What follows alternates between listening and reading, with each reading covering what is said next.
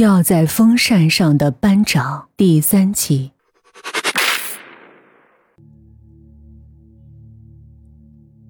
腾旭这辈子做过最后悔的事儿，就是和班长芳芳吵了那最后的一架。等他离开这个世界以后，腾旭和他最后的那段回忆，不是依依不舍的告别，而是剑拔弩张的争吵。芳芳死后。班里的每个同学都用异样的目光偷瞄着他，他知道为什么，但他不在乎，他从来不在乎他们的看法，因为他们就是一群令人鄙夷的乌合之众。芳芳每一次都勇敢的挺身而出，保护着他们免受欺凌，但却从来得不到他们的半点感激，换来的只是偏见和误解。芳芳是个外表坚强，其实内心脆弱的女孩，即使在教室里一脸无畏的秉公办事，但是私底下，她还是会在腾讯那儿哭得眼睛红肿。为什么？为什么他们都那么说我？我只是在为这个班级做我该做的事儿。她哽咽着，用手抹了抹眼角的泪珠，鼻子红红的。他们就是这么不可理喻，或许，你真的不应该再管他们了，让他们自生自灭吧。我们做好自己的本分就够了。他每次都咬了咬嘴唇，说不行。他说，他依然要对他们那么严厉，他要改变他们。他就是看不惯那种人，明明五六十个同学，却只有那两三个坏分子，可他们还是选择忍气吞声。甚至有时候，当鬼头在对排骨仔开始侮辱性的玩笑时，他们会害怕的附和，强颜欢笑，看着弱者继续被欺负。每次他们这些恶心的举动被芳芳看在眼里，他就忍不住对他们更加严苛，想要惩罚他们的懦弱。唐旭总是告诉他，他的为人像塔罗牌里的一张牌，倒吊者，心怀满腔热血的正义感。却被乌合之众和恶势力所排挤和陷害，最后依然坚持自己的原则，做出牺牲。只不过，那倒吊者最终还是被倒吊示众，就像圣经里的基督一样。不要在活着的时候成为英雄，他们只会敬仰那些已经牺牲的。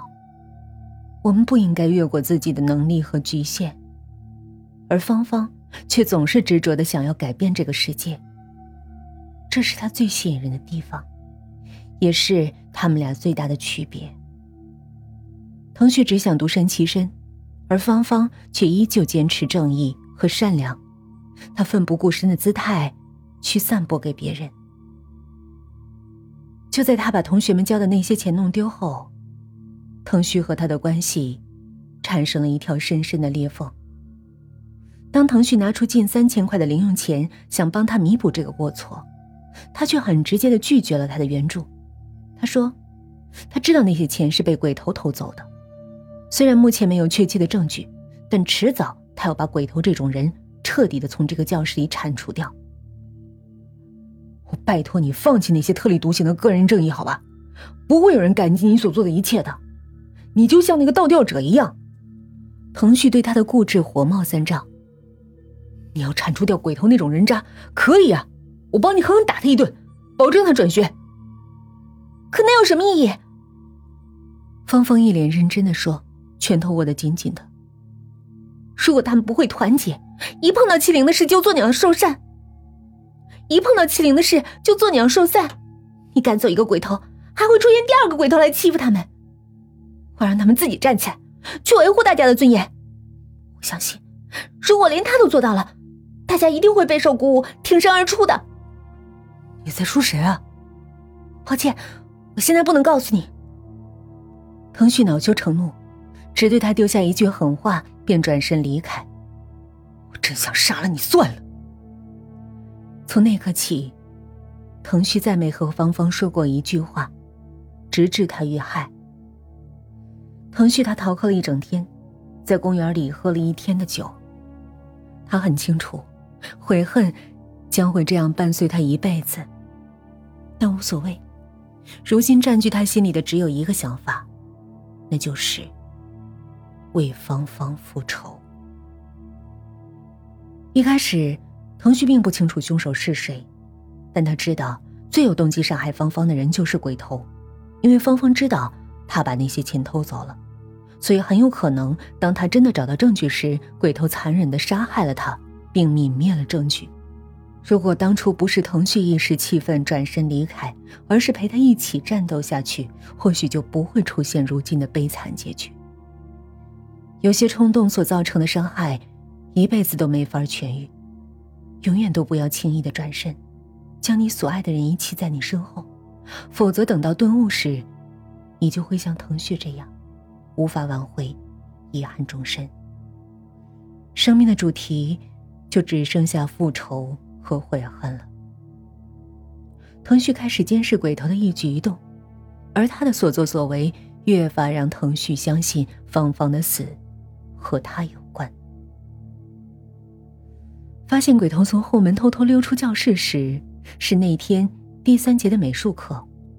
班主任让林佳去三零二教室，而在林佳踏出教室前门时，他便立即从后门窜了出去。那个上午。他没再回来。下午第一节课，腾旭藏在教室后侧的楼梯角落。当班主任来到教室，把刘露露喊去三零二教室时，腾旭一直从另一侧的楼梯悄悄尾随着刘露露。三零二教室是在另一栋的 B 教学楼那里，去那边必须经过一条两侧摆满各种盆栽的庭院小径。鬼头就是在那儿突然出现的，拦住了刘露露。脸色凶狠的掏出一把美工刀，在刘露露的脸蛋前晃动。腾旭站得太远，并没听清鬼头说了什么，但是刘露露的脸害怕的扭曲起来，忙不迭的点头，像是在做着什么承诺。接下来的一个下午，班里所有去三零二教室的同学，通通都在这条必经之路被鬼头举着美工刀威胁警告了一番。腾旭直接躲在旁边的树丛里观察，每当同学远远走过来，鬼头就会急匆匆的离开，跑去隔壁植物园里一趟，然后再回来，没有一次例外。植物园那儿一定藏着什么东西，直到放学铃响起，鬼头才一脸警戒的离开了那儿。于是腾旭马上跑到植物园那儿，在草丛和植物架上搜寻了一番，终于找到一个。藏匿的很隐蔽的纸箱，他拂掉箱子表面的湿土，打开箱盖，一股腥臭的味道扑面而来。